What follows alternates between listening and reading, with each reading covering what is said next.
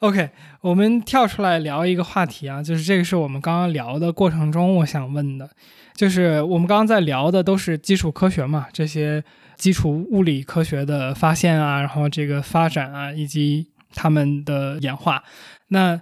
呃，我们都知道，就是说我们日常接触到的东西，其实更多的是应用的这些科学嘛。我比较好奇，就是你怎么理解这个应用科学和基础科学之间的关系？觉得就是这个问题很有意思，毕竟我觉得应用科学和基础科学之间，毕竟联系是息息相关的。大家可能觉得就是说嘛，不学微积分的话，出门也可以，也不会受什么影响，也不会就是也不会用微积分去买菜，这种感觉大家高中的时候都想过，不是吗？但是在这么多细微的问题上，基础科学的地位是如此之重要。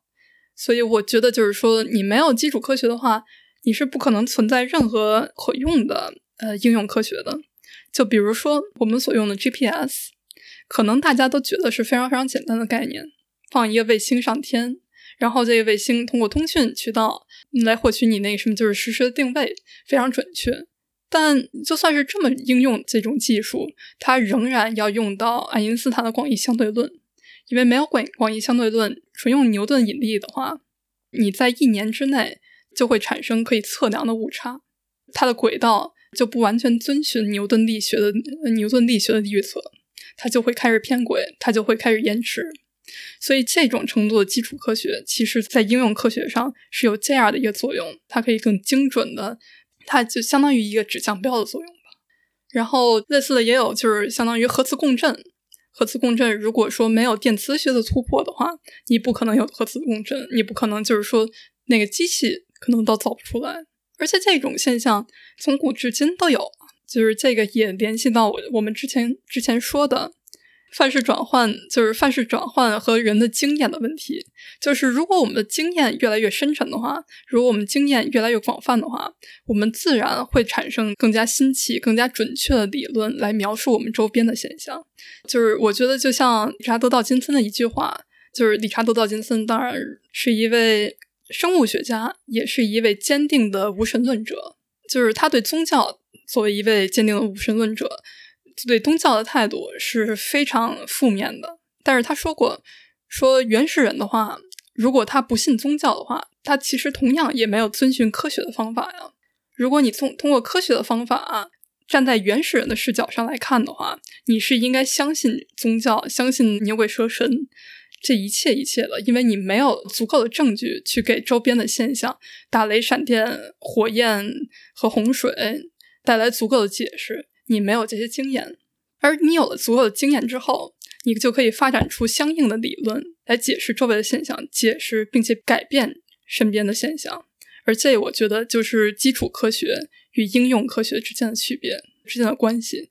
一个是对现实世界的理解，而另外一个则是在这个理解之上所带来的应用和使用。嗯，就你刚刚说这个，说了一个大尺度的嘛，GPS。要要要用到这个爱因斯坦的模型，但是我们不是经常听到这个说手机的芯片，然后越做越小，然后开始产生什么问题什么的，这个是不是有量子力学那个味道？没错，就是这是就是这是很好问题，这是我忘了那叫什么定律来着？摩尔定律，没错。我们知道摩尔定律就是说，每过 x 年，芯片的 x 值。就比如说计算量啊，比如说存储存储空间啊，会翻一倍。这个定律我们是知道的，但是这个定律在近些年来已经受到了量子力学的限制。就因为你到了量子力学那个范畴之内呢，你就没有办法把一个东西造的比一个分子还小。就是如果说你你要做一个芯片的话，当然你要保证它那个就在结构上有稳定性，你要知道这块儿有碳丝，这块儿有什么其他的材料。这样的话能够做出一个电路板，但是如果说你到了分子层面的话，那你就没法继续往下做了。你没有任何材料给你继续往下做，所以这个时候基础科学也会跳出来，来给你其他的可能性。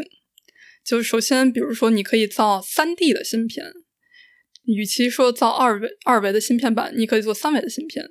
与其说做传统的那个电路，就是你可以做量子计算机芯片。你可以通过量子逻辑来那个什么，就是在突破这个界限。但是与此同时，很有意思的就是，就是我们手机照相机用的是硅芯片，而这个硅感应器在粒子物理方面用的也很广。现在粒子物理实验里头，大部分都转移了以硅为基础的探测器，而这个很大程度上也是根据现代科技、现代应用技术来改变的。嗯嗯，明白。也就是说，比如手机或者说芯片这种应用科学，当它在比如说社会里的重要性到一定程度的时候，它可能会反过来去寻求基础科学的帮助，对吧？对，但是基础科学的话也是离不开应用科学的。嗯哼，确实是，像你刚刚也举了这么一个例子嘛。怎么样？不知道你之前对基础物理和应用科学之间的关系是怎么理解的？那我个人呢，也是第一次知道应用科学的基础设施也会反向影响基础科学的这个研究工作。那如果你还没有听过第三十五期的正片《对撞机是怎么工作的》，对话高能物理，也强烈推荐给你。我们也是第一次真正了解到了加速器、对撞机这些听起来就比较科幻的仪器的原理，非常的有趣和硬核。OK，那做个预告啊，刚刚罗辑提到了芯片和基础科学之间的这个故事和关系。那恰好最近十月份，苹果也开了新品发布会，它发布了 M1 Pro 和 M1 Max 两款新的芯片和新的电脑。那最近科技爱好者群体也给予了非常正面的反馈，那这也使得我们对芯片这个领域产生了兴趣。那在下周四的节目里，我们请来了苹果的芯片物理设计工程师丁宇龙，和他一起聊了聊芯片是如何设计出来的、芯片的行业情况，以及最近两年苹果向自研芯片转型这样的话题。如果你感兴趣的话，就关注一下我们吧。下周四我们会准时更新。对了，最近我们开启了天域兔 FM 的听友群，如果你想加入和我们一起直接聊天，请在微信搜索好友 ID 天域兔 FM，拼音的天域，阿拉伯数字的二，再加上 FM。记得是添加好友，不是公众号，然后备注一下来聊天儿，我们会尽快把你拉到群里。那另外呢，如果你觉得我们做的节目还不错，请关注、点赞、评论，或是把我们的节目转发给你的朋友，这对我们做节目真的有非常大的帮助。特别谢谢你，下周见。